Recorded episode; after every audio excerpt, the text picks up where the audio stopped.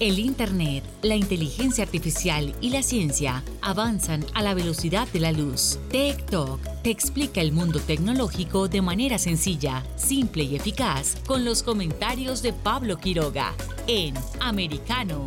Comenzamos.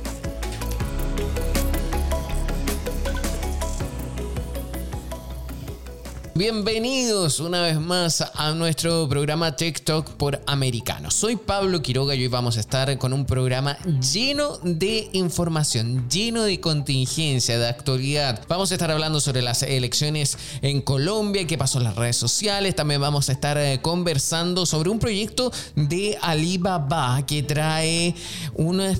Uno va a tener que eh, colocar todos sus datos de las cosas que uno come o donde uno viaja y eh, a partir de eso se supone que va a estar eh, combatiendo el calentamiento global. Vamos a ver de qué se trata, dónde está el límite entre la privacidad y nuestra información, por supuesto. Vamos a estar revisando muchísimo más, así que comencemos ahora mismo con nuestra primera sección. Esto es Tech Talks. Tech Talks. Comenzamos la semana y yo ya les había advertido que hay muchísima información, de hecho durante este domingo eh, se desarrollaron elecciones en distintas partes del mundo. Por ejemplo, en Francia también hubo comicios, pero lo que nos interesa en estos momentos son las elecciones de Colombia, que por cierto mostraron a Petro como ganador. A pesar sí que nosotros como somos un programa que va ligado más al tema de la tecnología, internet, redes sociales, nos llama la atención, o también mejor dicho, me llama a mí la atención lo que pasó, porque recordemos que estábamos viendo y revisando también cómo iba todo este proceso, las campañas presidenciales, veíamos también los recursos que habían en el tema de las redes sociales, las campañas que se estaban gestando, vimos como en la primera vuelta el candidato Hernández eh, tuvo mayor rol o quizás eh, podríamos decir que invirtió más o hizo más ejercicios en las redes sociales y los servicios de mensajería versus Petro, pero en la segunda vuelta como que se activó un poco más el, el candidato candidato ganador, que en este caso es el presidente electo, y a pesar de que también Hernández eh, siguió apostando por las redes sociales y sobre todo por servicios de mensajería como WhatsApp.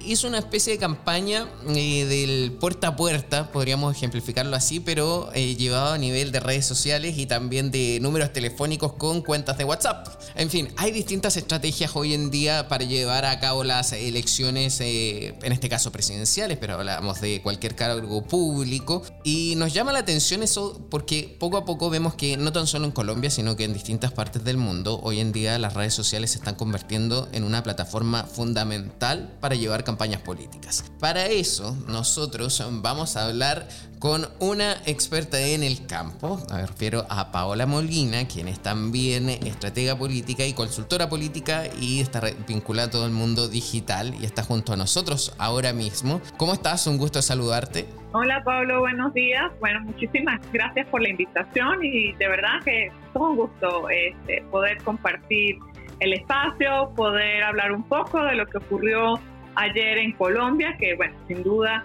es algo importante para toda la región. Me gustaría que lo comentáramos eh, en concreto con lo de Colombia, porque si bien los, las mismas encuestas daban un empate técnico. El porcentaje final como que ya dejó de ser un empate técnico e incluso ganó por bastante, podríamos decirlo así, eh, Petro, más de lo que se esperaba. Bueno, eh, la elección es un hecho histórico, como ya decía, este, una votación de las más altas en los últimos 24 años de los procesos electorales en Colombia y pues la gente se motivó a salir a votar en segunda vuelta, ¿no? Este, yo creo que eso también fue algo sorpresivo para la otra tendencia, quien se quedó como en la comodidad de la primera vuelta, las alianzas que podrían venir desde esa primera vuelta y que prácticamente eh, en una elección que se veía tan cerrada, pues si el comportamiento electoral de la primera vuelta se mantenía, eh, hubiese eh, sido otro resultado. Creo que se confiaron, se quedaron en esa zona y pues sorpresivamente la gente se motivó a votar. Había un porcentaje allí este, alto que en un, último momento, viendo pues las tendencias o tal vez también eh, de los electores que esperan el comportamiento de la primera vuelta para tomar decisiones en una segunda vuelta, y estos salieron a votar, ¿no? Entonces, eh, el presidente Petro, pues gana con más de 11 millones de votos, que también es el presidente que eh, gana con la mayor cantidad de, votos en Colombia, ¿no? Entonces, eh, creo que eso mm, fue lo que marcó que no, no queda una elección tan cerrada. La gente que salió a votar en este caso, ¿no? Que se estima que sobre todo fueron mujeres y jóvenes, los que marcaron la diferencia en la elección. Justamente, y de hecho para la primera vuelta, por ejemplo, eh, si esto, estos mismos análisis lo llevamos al plano de las redes sociales, vimos que se parecía mucho la, la cantidad de interacciones o presencia de los candidatos a cómo se dieron los resultados de esa primera vuelta. Pero en el caso de la segunda vuelta no pasó así. ¿Por qué habrá sido esta diferencia que en la primera vuelta sí acertaron las redes sociales y en la segunda vuelta no se acertaron? Bueno, eh, sabemos que son súper importantes las redes sociales hoy en, eh, en, los procesos electorales. O sea, no pudiésemos hacer una campaña hoy día que dijera, solo me voy a enfocar en el voto territorial y yo no creo en las redes sociales. Eso ya no puede existir. Pero también es un mito decir que las campañas se ganan solamente en redes sociales, ¿no? Entonces, tú puedes ser muy exitoso en TikTok y tienes allí un porcentaje de lectores, de gente que está en esa plataforma o que está en Instagram o que está en Facebook, dependiendo la que tú este, elijas, ¿no? Como centro de, de tu campaña, pero también un like no es un voto, ¿no? Realmente. Entonces, este, son cosas que tienes que saber llevar, ¿no? Entonces, tú no puedes esconder a un candidato y pretender que solamente, o sea, un candidato que no debate o un candidato que se desaparece dos semanas, ¿verdad? Este, y pretender que solo se gana por el, lo que ha logrado o lo rentable que le han podido ser las redes sociales, ¿no? Y si se ve un poco en los motores de búsqueda, que en esta segunda vuelta también hubo una proporción donde a favor del candidato Petro, pues este, aumentaron también las búsquedas. ¿Qué pasa también? Que tú tenías un porcentaje de electores que prácticamente no tocaste, ¿no? De, en esta segunda vuelta. Te escondes, hay gente que está todavía un poco indecisa por quién voy a votar. Tienes al candidato Petro, pues, con eh, súper conocido, ¿no? Este, tercera vez que aspira a, a, la, a, a la presidencia, que trae este, por detrás, pues bueno, eh, propuestas, que está en los medios, que ya ha sido este, alcalde y le conoces un poco su plataforma, o sea, que hay detrás de Pep. ¿Qué nos pasa con el otro eh, candidato que no se dedicó en estas semanas a conquistar el voto de esos indecisos o de esos que no, no lo conocían? ¿Por qué? Porque yo también he usado todas las plataformas digitales en poner pues, un programa de gobierno, en poner propuestas, eh, ambos, porque lo que sí era este, definitivo en Colombia es que esto era una elección de cambio, ¿no? O sea, la primera vuelta nos dijo, es indiscutible, hay cambio en Colombia, ¿no? O sea, porque gane Rodolfo, o sea, porque gane Petro, ¿no? Lo consolidó la opción de Petro, ¿no? Pero hacia allá apuntaba Colombia, o sea, el desgaste de los partidos tradicionales, y algo pues natural, porque es un proceso que también se ha vivido en diferentes países de América Latina, que pues ha vivido estos procesos este, de cambio, ¿no? De cambio de, los partidos tradicionales, etcétera, y pues esta elección también es el reflejo de que pues llegaba la opción de cambio a Colombia. A mí me llama mucho la atención. Entonces, mira, tú mencionaste algo muy importante ahora al inicio, creo que fue la primera respuesta, que era ¿por qué perdió eh, Hernández? ¿Qué pasó? ¿Se confió entonces? ¿O eh, creyó que ya esta era una elección ganada? ¿O cómo, cómo crees tú que qué pasó ahí? Sí, o sea, respetando la estrategia de, de los colegas, porque luego no son espacios.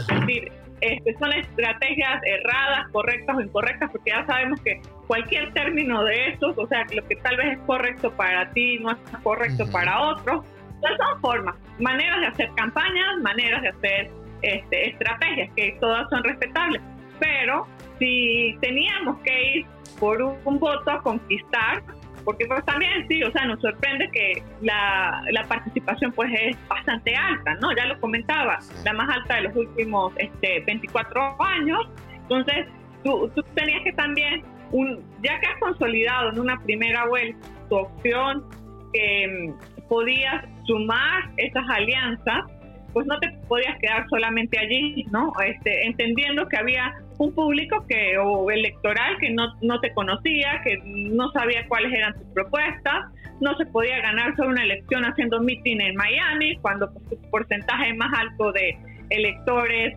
está pues, en, Colombia como tal, ¿no? Entonces, de hecho, bueno, sí creo que en, Estados Unidos la mayoría de los votos este, sí fueron para la opción de, Rodolfo, pero pues generalmente no, no marca una tendencia ni un despunte este, el voto en el exterior prácticamente en, casi ningún país, ¿no? O sea, no es como el que define una, una elección, ¿no? Entonces, eh, creo que se quedaron así como en una zona de confort, en lo que ya tenían, en las alianzas.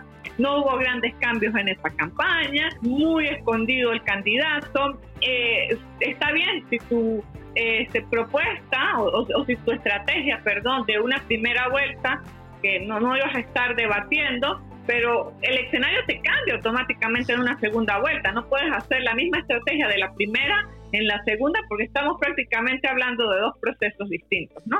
Yo creo que es un, tanto allí de, de, confianza, no diría de error, porque este, eh, es lo que hay, ¿no? Y, en su momento cuando estás haciendo la estrategia, pues consideras que, que, eso era lo adecuado porque te funcionó en la primera, ¿no? Pero sabemos, o sea, cada elección acaba siendo diferente, ¿no? Entonces, esta segunda vuelta, como dio también una, una este, elección distinta, ¿no? O sea, porque nos salió mucha más gente este, a votar, ¿no? Entonces, eh, se supone que, que, que, estaban allí, que no habían decidido su voto, pues estaban era esperando, ¿no? El panorama, esperando opciones, esperando propuestas y finalmente decidieron su voto a favor de Gustavo. Paola, un momento por favor, te invito a que vayamos a una pausa y volvamos eh, muy pronto aquí con más en TikTok. En breve regresamos con más tecnología, internet, inteligencia artificial y lo último en ciencia en la voz de Pablo Quiroga en Tech Talk por Americano Comienza tu día bien informado. De mañana con Americano. Junto a Gaby Peroso y Jolly Cuello, quienes te presentan la revista informativa de las mañanas. Conéctate con nosotros en vivo de lunes a viernes de 7 a.m. Este, 6 Centro, 4 Pacífico por Americano Busque su copa, siéntese cómodo y discuta los eventos más destacados de la semana en el único programa que analiza en tono relajado los temas más serios del momento. El Antídoto Rojo Extra, cada sábado, 9 pm este, 8 Centro, 6 Pacífico por Americano. Iberoamérica hoy.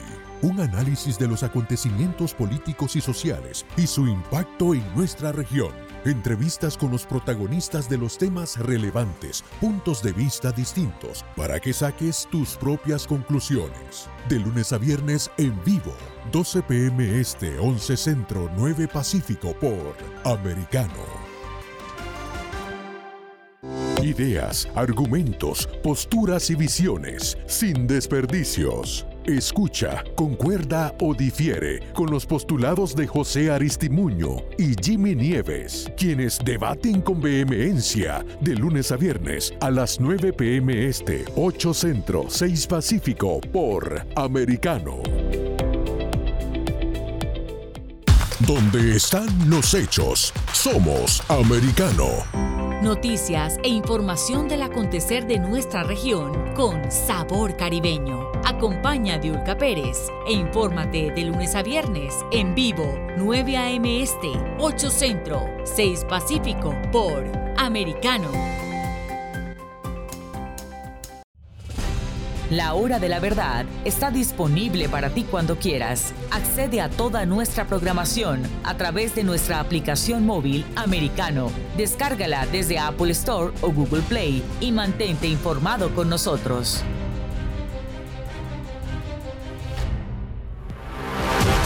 Siempre en el saber, siempre en la verdad, siempre americano.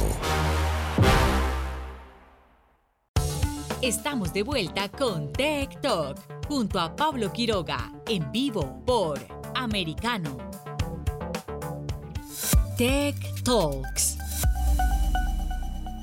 Estamos conversando con Paola Molina, quien es estratega digital, consultora política, y estamos analizando lo que fue las elecciones de ayer en Colombia y cómo se vivió también en las redes sociales. Me gustaría también que habláramos un poco sobre estas estrategias de campaña que utilizaron ellos en Internet. En el caso de Hernández, fue conocido y también muy comentado que utilizó WhatsApp. ¿Cómo era? ¿También tenía referidos él? ¿Tenía que alguien buscar a otra persona más y meterlo en un grupo? ¿Cómo, cómo se desarrolló esa campaña? Bueno, sí, como estrategias de marketing y hasta para vender productos, este, si vemos cualquier emprendimiento, marca, hoy día pues este circula tráfico hacia WhatsApp porque es pues, como una conexión más personal este, con el usuario, ¿no? Entonces, pues también en América Latina, una de las plataformas más usadas, pues es el WhatsApp. Si vemos hasta en Facebook, o sea, ¿qué le funciona generalmente a los candidatos o a los políticos para este tipo de información, pues normal llegarle a la señora que no está informada en el Instagram o que no tiene tanto acceso a un Facebook, que menos anda tuiteando, pero que sí usa WhatsApp, que sí se informa por WhatsApp por esas cadenas que le llegan allí y, que muchas veces son este,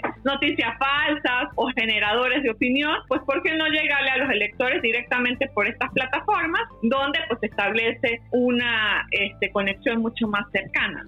y, entendiendo también que le llegas a porcentajes de la población que, eh, este, que no están tan, o sea, que no hacen vida o activismo en redes sociales este, más pro, digamos, ¿no? Entonces es mucho más fácil usar un WhatsApp, lo puede usar una persona clase media, alta, con nivel de educación alto o bajo, o sea, ahí están todos, alguien que está en Twitter, que puede ser mucho más intelectual, que tiene este, opiniones eh, mucho más, no sé, este, elaboradas, más intelectuales, y cuando en el WhatsApp se llega la información de tú a tú directamente. Y le habrá jugado también a Hernández en contra, le habrá jugado en contra que quizás también habría tenido bots o cuentas falsas que lo apoyaban y así reflejaban una especie de falsedad dentro del mundo virtual que más generaba ruido pero no efectividad en el voto. Sí, es que justamente, o sea, cuando vemos como eh, una campaña, eh, en redes sociales hay que siempre medir el éxito real de la campaña en redes sociales, porque hay gente que se alimenta de mostrar cuántos seguidores tiene o cuántas interacciones tiene basado en voz, en seguidores falsos, y eso pues es un engaño no más interno a, a, lo interno ¿no? de la campaña como tal, porque eso pues, realmente no se traduce en votos ni genera una gran tendencia. O sea, en términos de percepción, porque cuando trabajas con, con candidatos y en este ambiente, un candidato se preocupa mucho de cuántos seguidores tengo y cuántos seguidores tiene el del frente, ¿no? Pero pues eso hay que medirlo, porque si nomás tú tienes tres años en política y el otro tiene 30 años en política, pues va a tener muchos más seguidores que tú. Realmente el peso de seguidores que tenga el otro tampoco corresponde eh, eh, directamente a que eso se transforma en número de votos, ¿no? Y lo mismo, o sea, tú puedes tener menos seguidores y puedes ganar una elección, porque así son las cosas. Pero si tú tienes, si tú vas viendo que tienes un crecimiento orgánico, este, que son unos seguidores reales, que son interacciones genuinas y reales, por supuesto, eso sí puede marcar más una tendencia, ¿no? Porque quienes están participando allí, pues son personas de carne y hueso, que tienen este, una opinión sobre una elección, que tienen definido un voto y que van a participar en una elección. Autoengañarse con vos, pues la misma persona que los hace sabe que eh, aunque pretenda mostrar una percepción ante los electores, oye, estoy ganando porque tengo más seguidores o más este, interacciones, pero si esto no es orgánico, al final no se traduce directamente en votos, ¿no? Justamente, eh, según tu análisis, aquí esta pregunta es bien personal. ¿Qué crees tú? ¿Que las elecciones ha sido un espaldarazo, o sea, un respaldo para las encuestas tradicionales de opinión versus o desmedro de las redes sociales, porque no tan solo en Colombia, sino que hay, otros países como Chile o también en caso de Ecuador, me parece, siempre se cuestionó un poco el tema de las encuestas que se hacían o los sondeos, porque decían que estaban... Eh, politizadas, que pertenecían a grupos de interés, pero al final representan o están mostrando más esa actitud que las mismas redes sociales. Ok, pues sí, o sea, en los últimos años hemos visto mucha encuestadora tradicional, digámoslo en estos términos, viciadas, ¿no? Entonces, esto ha hecho que se pierda también la confianza en los datos que nos proporcionan las, las encuestas tradicionales, ¿no? Entonces, hoy día, si, si tú pagas una encuestadora que pone tantos puntos arriba, el otro va a hacer lo mismo y paga una encuestadora. Para el elector, pues ahora dice, yo no creo ya en ninguna encuesta. Es complicado para los que hacemos también estrategia, ¿no? Porque si tú tienes sobre la mesa un montón de encuestas y dices, o sea, cuáles son las reales, en cuáles confío. Entonces, tienes que confiar en los estudios de opinión que haces directamente desde el seno de la campaña para saber qué es lo real, qué es lo que está ocurriendo allá afuera. Porque si nos vamos a lo que se publica, a lo externo, a lo que va a poner el periódico, a lo que va a poner el Twitter de esa encuesta tradicional, pues es lo que a cada quien le conviene, ¿no? Y en este caso, pues sí vemos que la, la elección apuntó bastante, ¿no? A, lo que nos decían las encuestadoras tradicionales. Nos hablaban de una elección cerrada, o sea, esto llegó a un momento este, de, tal cual, o sea, un final de fotografía. Tampoco pienso que en los equipos de campaña, ni de un lado ni del otro, se imaginaban exactamente la votación que hubo el día de ayer, porque cuando aumenta la participación, pues tú te quedas a la expectativa. O sea, los candidatos decían, oh, hay mucha gente votando, hay filas, eh, se ve que la participación está muy buena, etcétera eso te deja también en un punto en el que, o sea, esos votos de esta gente que está apareciendo hoy, ¿para dónde van, no? Pero este, las encuestadoras cuando nos decían, o sea, apuntaban a ese final de fotografía, este, no fue tan cerrada en el número de votos, o sea, gana con un 3% de la votación. Pero cuando tú hablas de un empate técnico, o sea, que son más o menos un 2%, pues también allí le asignaron las encuestas, porque eh, al final, o sea, gana con un 3%, o sea, que, que en términos de cuando estás en una campaña, cuando dice algunas encuestadoras está tres puntitos arriba, tú nunca dices estoy ganando, estoy arrasando. Si está tres puntos arriba, pues tú lo ves como en un empate técnico. ¿Por qué? Porque va a depender mucho de la movilización del día D, etcétera, etcétera. Entonces, yo creo que fueron bien asertivas este, las, las encuestadoras en ese este, empate técnico, porque sí, aunque despegó un poco la tendencia y el número de votos no fue tan cerrado, eh, pero sí, sí, eh, indudablemente que la elección llegó en un empate técnico que se decidió prácticamente el día de ayer, ¿no? No saben, habría que ahondar en los mecanismos de movilización que usó cada grupo de, de las campañas para saber qué tan efectivo fue el proceso de, de movilización, pero si apuntamos como a un voto espontáneo de esa gente que se decidió a última hora en salir a votar, pues fueron los que marcaron la, diferencia, ¿no? Ya para finalizar, eh, también habrá sido un problema el hecho que no se eh, concretó ningún debate, para Hernanda me refiero. Ajá.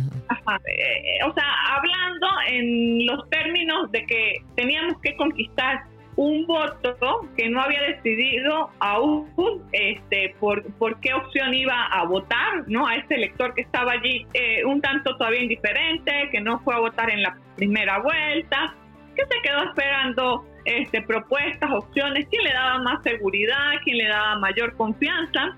Y creo que el hecho de hablar muchas veces cara a cara, más que tú lleves un programa del gobierno a un debate es, o sea, este que está aquí al frente, que, estoy viendo a los ojos y que me está viendo a los ojos, me genera la suficiente confianza para depositarle el, mi futuro de los próximos cuatro años. Y pues no, no lo vimos, ¿no? Entonces creo que tú tenías ya un voto que te respaldaba solamente porque eras un poco antisistema y porque representabas cambio y era como un voto natural de ese voto que tú no tienes que enamorar con propuestas, ¿no?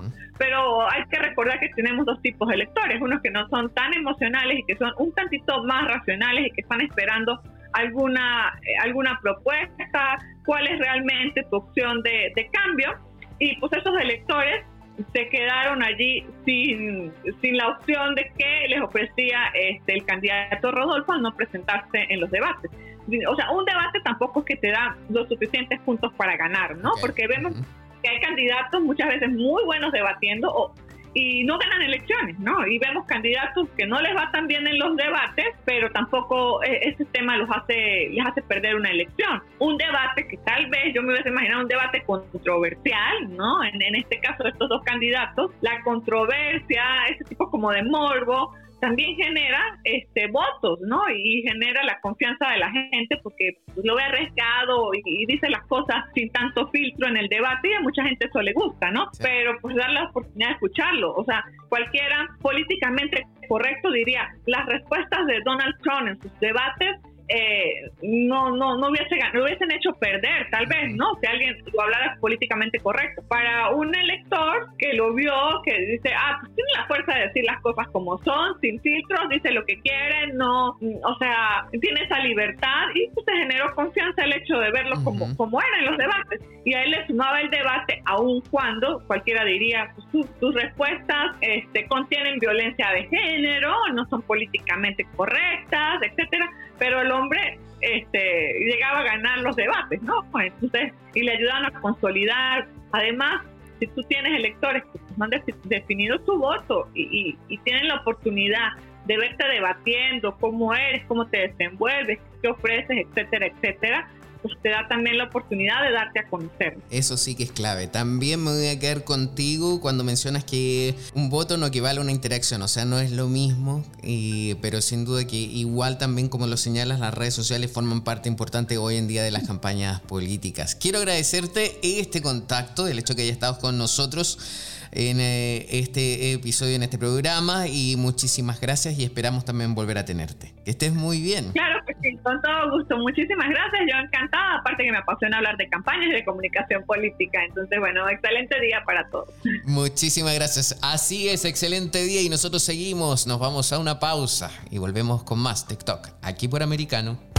En breve regresamos con más tecnología, internet, inteligencia artificial y lo último en ciencia en la voz de Pablo Quiroga en Tech Talk por Americano. Una mirada global de la influencia de Medio Oriente en el mundo occidental, junto a Hannah Beris, cada sábado en Israel hoy, 2 p.m. Este, 1 Centro, 12 Pacífico por Americano. Los avances científicos y tecnológicos relevantes, Internet, redes sociales y el mundo de los videojuegos en Tech Talk con Pablo Quiroga. Conéctate de lunes a viernes, 2 p.m. Este, 1 Centro, 11 Pacífico, en vivo por Americano.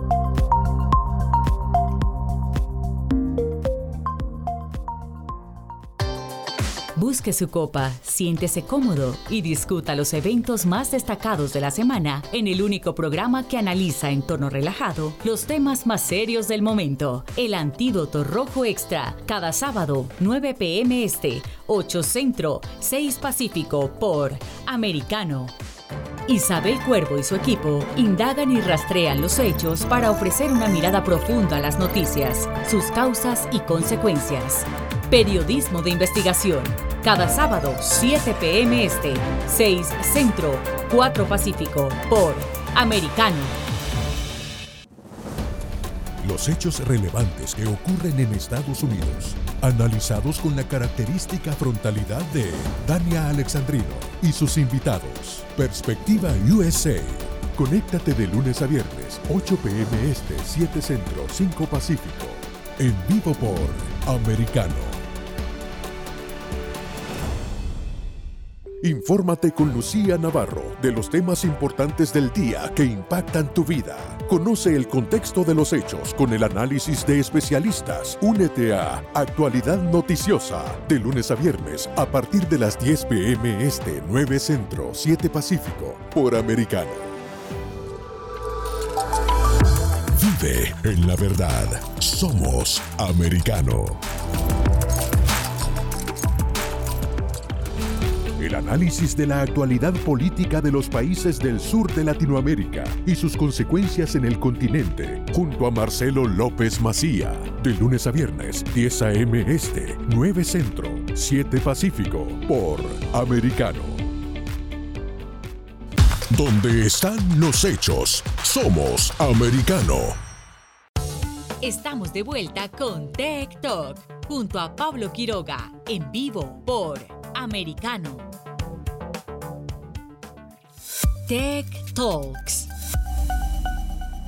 Con la excusa del cambio climático, Alibaba busca controlar qué comes y cómo viajas. Cuando escuché también eso, la verdad que me sorprendí. O sea, vi incluso el video, lo repetí y justamente era eso. Les cuento, durante su participación en la cumbre anual de este foro de Davos, que es el Foro Económico Mundial, en Suiza, el presidente de Alibaba Group, eh, John Michael Evans, anunció que su compañía está preparando un dispositivo de rastreo que permitirá monitorear lo que cada usuario consume a diario bajo la excusa de combatir el cambio climático. Lo que dijo fue, estamos desarrollando a través de la tecnología una capacidad para que los consumidores midan su huella de carbono total. Esto lo dijo Evans en una audiencia en el foro de Davos. Eh, a ver, aquí hay distintas cosas, porque también eh, dijo después, ¿qué significa eso? ¿Dónde están viajando? ¿Cómo están viajando? ¿Qué están comiendo? Lo que están consumiendo también en la plataforma. O sea, nos van a seguir para todas partes.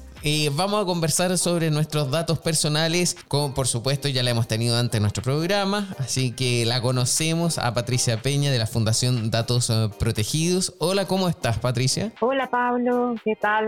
Buenos días, buenas tardes, dependiendo de la hora que me escuchan. Sí, todo bien. Oye, mira, eh, a mí me impactó esta noticia. Eh, me gustaría conocer la visión tuya eh, en nombre también de la Fundación, por supuesto, Datos Protegidos, porque los datos hay que protegerlos siempre. Entonces, ¿qué es más importante, el cambio climático o los datos personales? Es que eso no debería ser para nada el dilema, o sea, no es uno, lo uno o lo otro.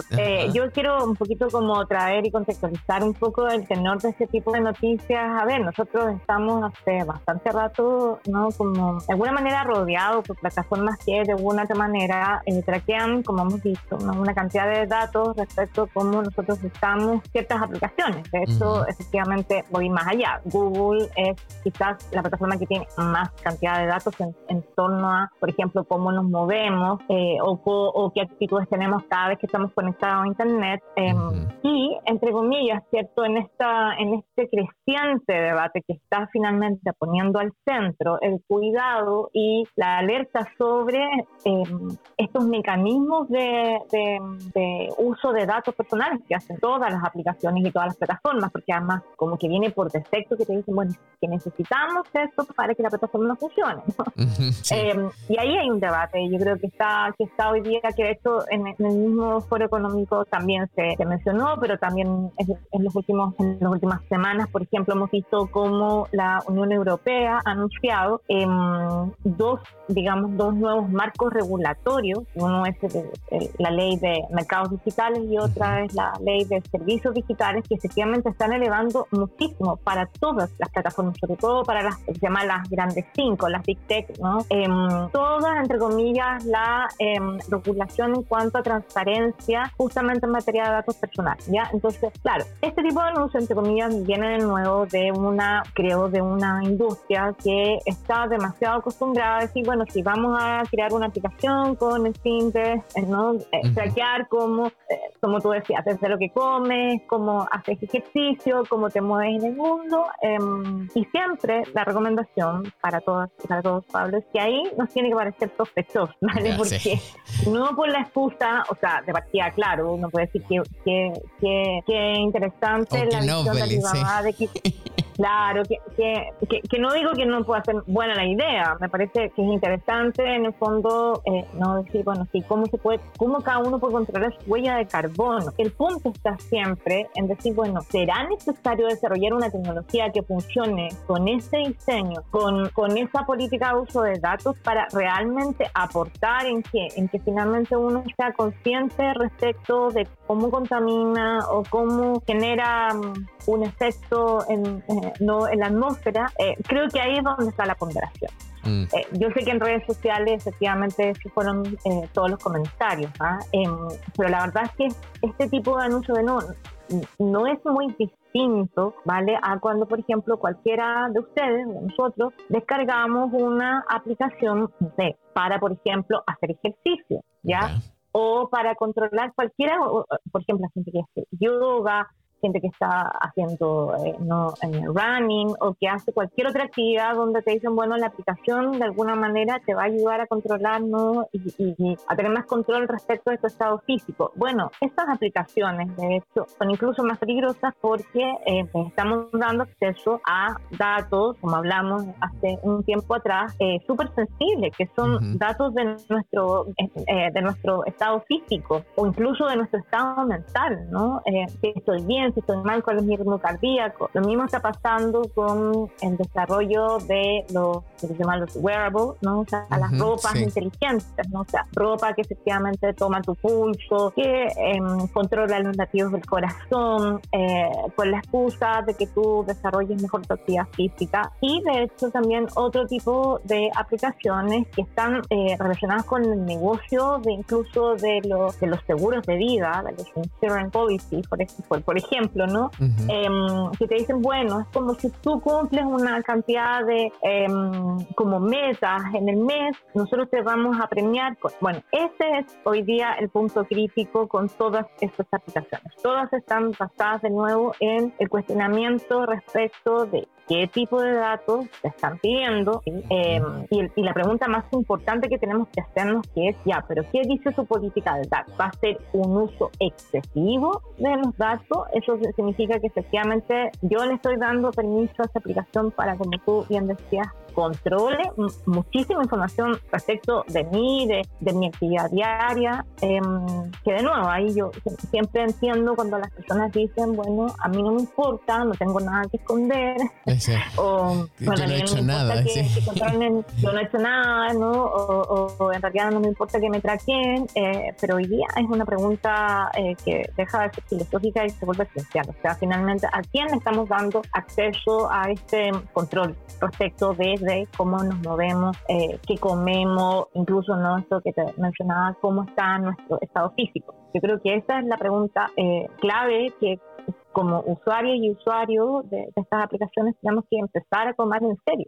Pero ¿cómo convencemos a la gente de que tome esto en serio? De decirle, hey, tus datos son importantes y es importante que tú lo conserves y no lo estés repartiendo por todas partes. Por supuesto, uno no puede cambiar eh, una actitud, una creencia eh, de, simple manera. Yo creo que eso tiene, tiene mucho que ver con finalmente con entender luego que tanto esa decisión ¿no? de haber permitido que una aplicación de alguna manera tenga mucha información sobre ti, también repercute o tiene un impacto en otras áreas de, tu, de, tu, vida diaria. Por ejemplo, eh, particularmente en países donde las legislaciones sobre protección de datos personales son muy laxas o son muy malas o no existen, claro, tenemos hoy día el bombardeo, o sea, eso tiene una repercusión constante que es el bombardeo de publicidad que estamos recibiendo, ¿sí? Es decir, eh, de alguna manera el punto de entender, por ejemplo, en esta aplicación que, ok, tú la descargas, eso está asociado a una base de datos porque eh, Alibaba sabe, tiene ya una base de datos de quién compra diariamente, cuáles son sus rutinas de compra, ¿no? Em, entonces eso tiene también mucho que ver eh, con luego saber, sea, me, me bombardean con más información respecto de ciertos aspectos em, que finalmente yo no quiero que un, externo, un tercero controle o sepa cómo eso finalmente afecta a mi día a día.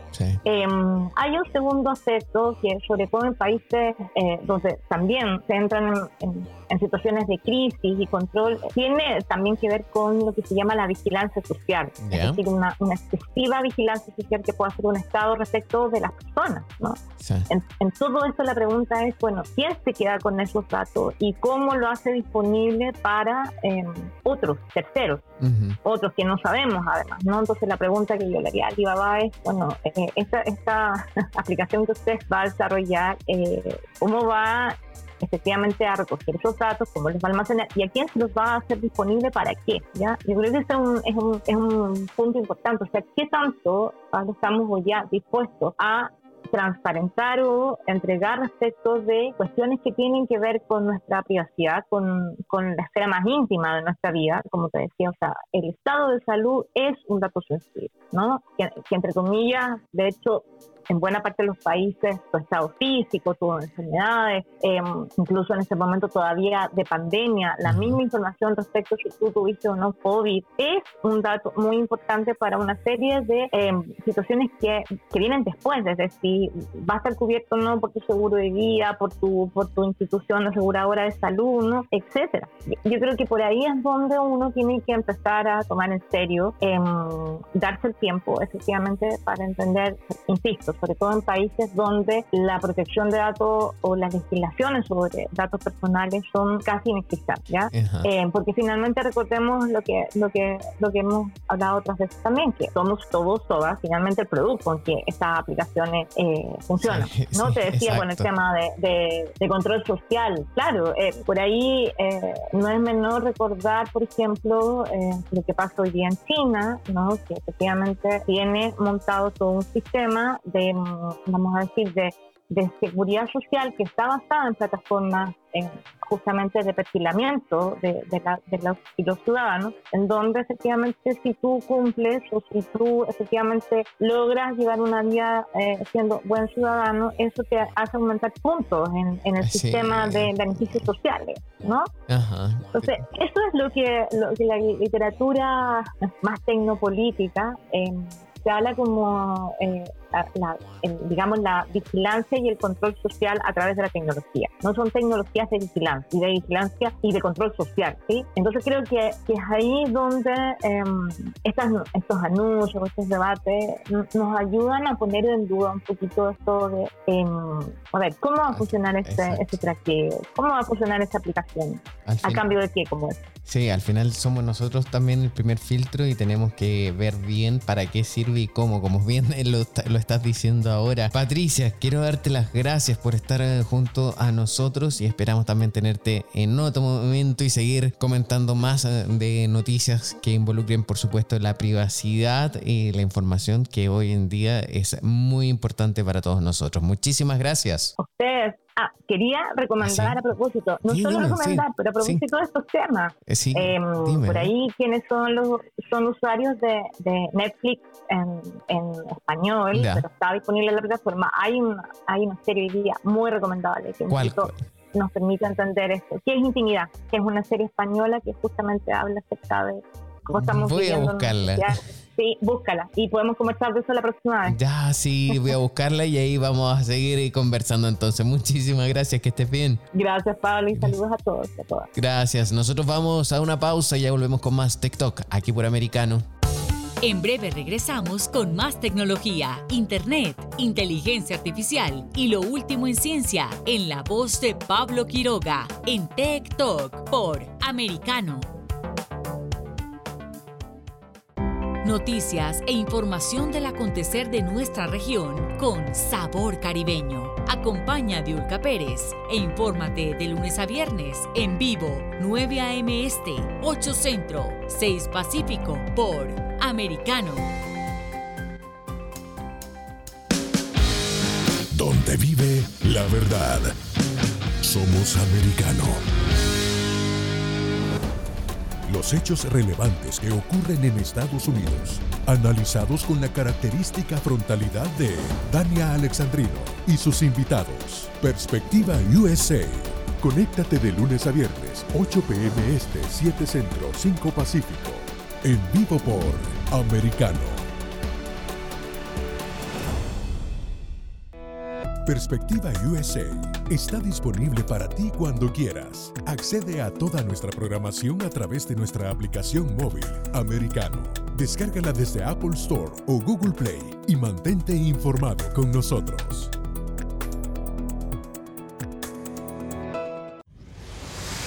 Diego López y Dianelis Guerra comentan y analizan el acontecer deportivo, torneos, campeonatos y la actuación de tus atletas favoritos en Deportes Americano. Sábado, 10 pm este, 9 centro, 7 pacífico por Americano. Busque su copa, siéntese cómodo y discuta los eventos más destacados de la semana en el único programa que analiza en tono relajado los temas más serios del momento. El Antídoto Rojo Extra, cada sábado, 9 pm este, 8 Centro, 6 Pacífico por Americano. Los hechos relevantes que ocurren en Estados Unidos, Europa, Asia y Medio Oriente, vistos con la mirada experta de la internacionalista Lourdes Subieta, en Así está el mundo, de lunes a viernes 11 a.m. Este, 10 Centro, 8 Pacífico, en vivo por Americano. Ideas, argumentos, posturas y visiones, sin desperdicios. Escucha, concuerda o difiere con los postulados de José Aristimuño y Jimmy Nieves, quienes debaten con vehemencia de lunes a viernes a las 9 pm este, 8 Centro, 6 Pacífico por Americano. Estamos de vuelta con Tech Talk junto a Pablo Quiroga en vivo por Americano. No creen que se nos olvidó, pero hemos cambiado hoy el orden de las secciones eh, de nuestro programa debido a la contingencia, así que ahora revisamos las tendencias mundiales. Tech Trends. Dentro de las tendencias mundiales, los tech trends que se está hablando en internet en estos momentos. A ver, comenzamos con el ranking a nivel mundial. Vamos a ver, estoy dando un update, refresh. ¡Wow! me, llega a dar risa esto porque para ser día lunes eh, casi todos eh, los lugares están ya siendo parte del el K-pop, el pop de Sur Corea, de Corea del Sur. Eh, tienen casi todos los eh, lugares, estoy viendo con nombres de canciones, nombres de series donde participan las estrellas del K-pop. Estoy viendo también eh, hashtags que están escritos en japonés, otros en chino y otros en surcoreano. De hecho, estoy viendo uno que tiene 691 mil menciones en los últimos minutos. Me sorprende. Así que ya, mejor eh, vamos a ver, a ver, espérate. Vamos, estoy encontrando, creo que hay algo acá. Vamos a revisar ahora sí que algo que, que no sea del K-pop, eh, que lo vamos a ver en las noticias. Eh, a ver, no, nos vamos a ir mejor dentro de Estados Unidos porque la verdad que al menos los 10 primeros lugares forman parte del K-Pop a nivel mundial. Así que nos vamos dentro de Estados Unidos para variar un poco las temáticas. Y es que justamente está variando, estoy viendo. Eh, tenemos, por ejemplo, que hoy es el Día Mundial del Refugiado. Eh, lo tenemos dentro de los lugares, entre los primeros lugares de Estados Unidos. Se está hablando de esto y les leo la noticia porque Día Internacional del Refugiado. 100 millones de personas están desplazadas o refugiadas. Este lunes, eh, o como cada año, los 20 de junio, la Agencia de la ONU para los Refugiados, ACNUR, se une a millones de personas de todo el mundo para honrar a quienes han huido del conflicto, la violencia y la persecución en busca de protección. El organismo informó que este año la cifra de personas desplazadas por la fuerza en todo el mundo supera ya los 100 millones y reitera el derecho a buscar protección. Es más importante que nunca Hoy y todos los días creemos que toda persona tiene derecho a buscar protección sin importar quiénes sean, de dónde provengan y cuando hayan sido forzadas a huir, dijo ACNUR en un comunicado. El texto además insta a mantener nuestras puertas y nuestros corazones abiertos a las personas refugiadas, de modo que podemos ofrecerles la oportunidad de utilizar su energía y su talento de forma significativa finalmente nos beneficia a todos, dicen desde ACNUR. A ver, también en esta misma línea, el secretario de Estado Anthony Blinken dijo eh, en esta jornada en un comunicado que Washington reconoce la crisis humanitaria sin precedentes en todo el mundo, que dieron como resultado el mayor número de refugiados de la historia, en alusión al hito de más de 100 millones de personas desplazadas por la fuerza en todo el mundo registrado tan solo el mes pasado. A través de la asistencia humanitaria, la diplomacia y el reasentamiento de refugiados, Estados Unidos lidera el camino para ayudar a las personas valientes y resilientes que se ven obligadas a huir de la persecución para encontrar seguridad y reconstruir sus vidas, dijo el secretario de Estado en un comunicado. Y la noticia dice, este año el alto comisionado para refugiados, Filippo Grandi, espera resaltar esta fecha con un mensaje optimista de acuerdo a una entrevista reciente. Eh, también hay distintos eh, dichos que conectan y bueno, es lo que se está conmemorando, mejor dicho, en esta jornada, el Día Internacional de los Refugiados y está haciendo tendencia dentro de las redes sociales en Estados Unidos. También eh, dentro de, obviamente, de las tendencias eh, figura el hashtag Monday Motivation. Monday Motivation. A ver, ¿qué es lo que hay? ¿Qué, ¿Cuál es la motivación de día lunes eh, para todos ustedes? A ver, vamos a leer. Casi nunca leemos tweets. Leamos tweets que dice: Esfuérzate en tu éxito esta semana. Explora nuestras posiciones abiertas para comenzar hoy. Esta es una motivación de día lunes de un usuario. Vamos a leer otro. Eh, a ver, otro.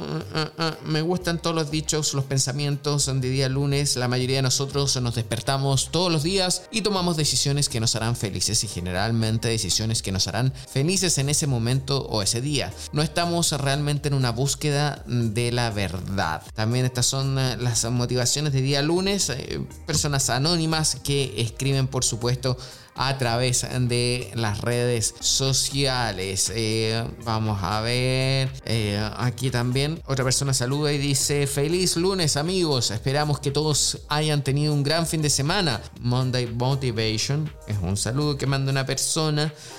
¿Cuál es la motivación de ustedes hoy? La mía es poder conectarme, por supuesto, en esta jornada junto a ustedes en esta motivación de día lunes. Seguimos avanzando a ver eh, qué otras tendencias dentro de Estados Unidos. También eh, salía, eh, aparece Break My Soul o también Reporter. Reported tiene 93 mil menciones en, la, última hora, wow. también el Batman Takes Me Down. Oh, también estoy viendo vibras de día lunes. Eh, también hay una noticia en torno a Batman que DC Comics revela artes de Batman vs. Robin, la historia que nos promete un encuentro dramático entre padre e hijo. Y así está el día con eh, estas eh, tendencias tanto dentro de Estados Unidos como por supuesto a nivel global. Vamos a una pausa y ya volvemos con más TikTok. En breve regresamos con más tecnología, internet, inteligencia artificial y lo último en ciencia en la voz de Pablo Quiroga en Tech Talk por Americano. Somos Americano.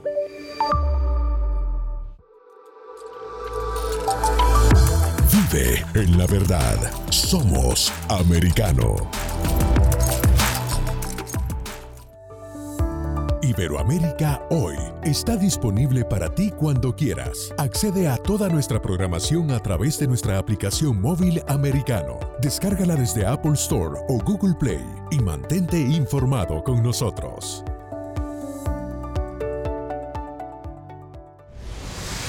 Diego López y Dianelis Guerra comentan y analizan el acontecer deportivo, torneos, campeonatos y la actuación de tus atletas favoritos en Deportes Americano. Sábado, 10 pm este, 9 centro, 7 pacífico por Americano.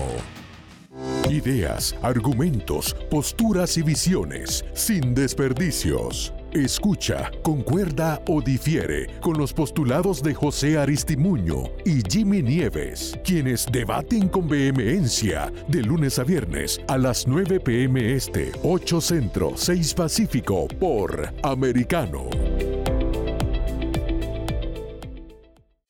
Diversas ideas, múltiples argumentos, distintos puntos de vista. Únete a las líderes de opinión más influyentes de habla hispana de lunes a viernes, 6 p.m. Este, 5 Centro, 3 Pacífico, por Americano. Comienza tu día bien informado. De mañana con Americano. Junto a Gaby Peroso y Jolly Cuello, quienes te presentan la revista informativa de las mañanas. Conéctate con nosotros en vivo de lunes a viernes de 7 a.m. Este, 6 Centro, 4 Pacífico por Americano. Vive en la verdad. Somos Americano. Infórmate con Lucía Navarro de los temas importantes del día que impactan tu vida. Conoce el contexto de los hechos con el análisis de especialistas. Únete a Actualidad Noticiosa de lunes a viernes a partir de las 10 pm este 9 Centro 7 Pacífico por Americano. Donde están los hechos, somos Americano. Noticias e información del acontecer de nuestra región con sabor caribeño. Acompaña a Diulca Pérez e infórmate de lunes a viernes en vivo 9 a.m. Este, 8 Centro, 6 Pacífico por Americano. La hora de la verdad está disponible para ti cuando quieras. Accede a toda nuestra programación a través de nuestra aplicación móvil americano. Descárgala desde Apple Store o Google Play y mantente informado con nosotros.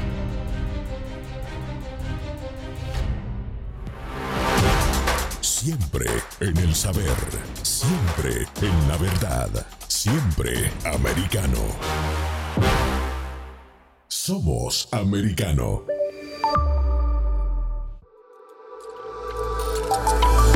Vive en la verdad. Somos americano. Estamos de vuelta con Tech Talk junto a Pablo Quiroga en vivo por Americano. Un día como hoy. Y dentro de un día como hoy, teníamos que nombrar esta sección porque hoy es una fecha especial. El 20 de junio del año 2003 se fundó la Wikimedia Foundation o simplemente Wikimedia una organización sin ánimo de lucro americana fincada en San Francisco, California. Se le conoce sobre todo por participar en el movimiento Wikimedia. Posee los nombres de dominio en Internet de muchos proyectos de movimiento y alberga sitios como Wikipedia, Wiktionary, Wikimedia, Wikimedia Commons, Wikinews, etc. La fundación nació en el 2003 y fue fundada por Jimmy Wales como una forma de financiar Wikipedia y sus proyectos hermanos a través de medios sin fines de lucro. Hoy en día yo creo que eh, Wikipedia, por ejemplo, uno de los servicios más utilizados a nivel mundial, no tan solo en Latinoamérica, no tan solo en Estados Unidos, ha hecho un aporte grandísimo a todo el mundo y me llama mucho la atención y por eso hay que destacarlo. Viene a reemplazar Wikimedia, Wikipedia, por supuesto, a lo que conocíamos anteriormente como las grandes enciclopedias, esas grandes enciclopedias de papel que teníamos en la casa de nuestros padres en las casas de nuestros abuelos y que después eh, en los 90 fue reemplazada por la Encarta. ¿Se acuerdan de esa enciclopedia, la primera Encarta, en enciclopedia por CD? Bueno, después de eso, del gran éxito que tuvo la Encarta, yo estudié con la Encarta, después llegó la Wikipedia, esta enciclopedia que está conectada, está unida a Internet, forma parte de ella y en la cual todos podemos participar. Así que en día como hoy se recuerda, por supuesto, eh, la presentación, el inicio de Wikimedia. También el 20 de junio de 1840, Samuel F. B. Morse eh, patenta el código Morse o el código Morse. Y un 20 de junio del 2012, Google Mail alemán migra completamente a Gmail.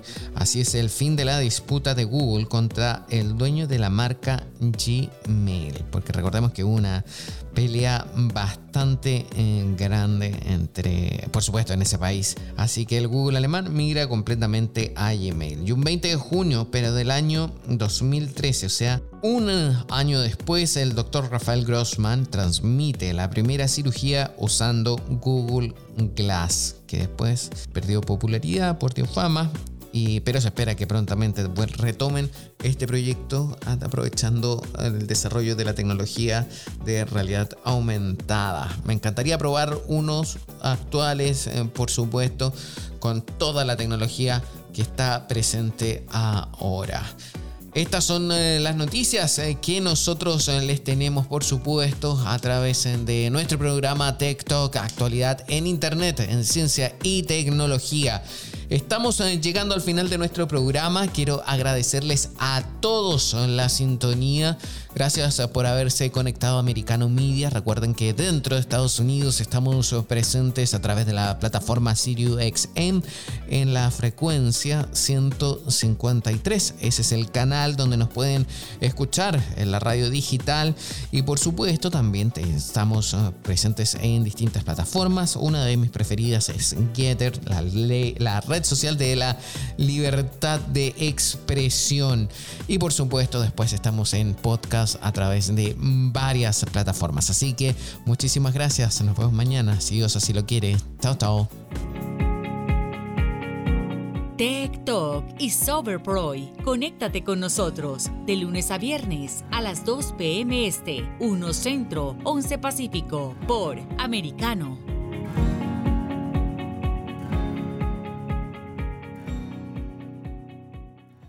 This podcast is a part of the C Suite Radio Network. For more top business podcasts, visit c-suiteradio.com.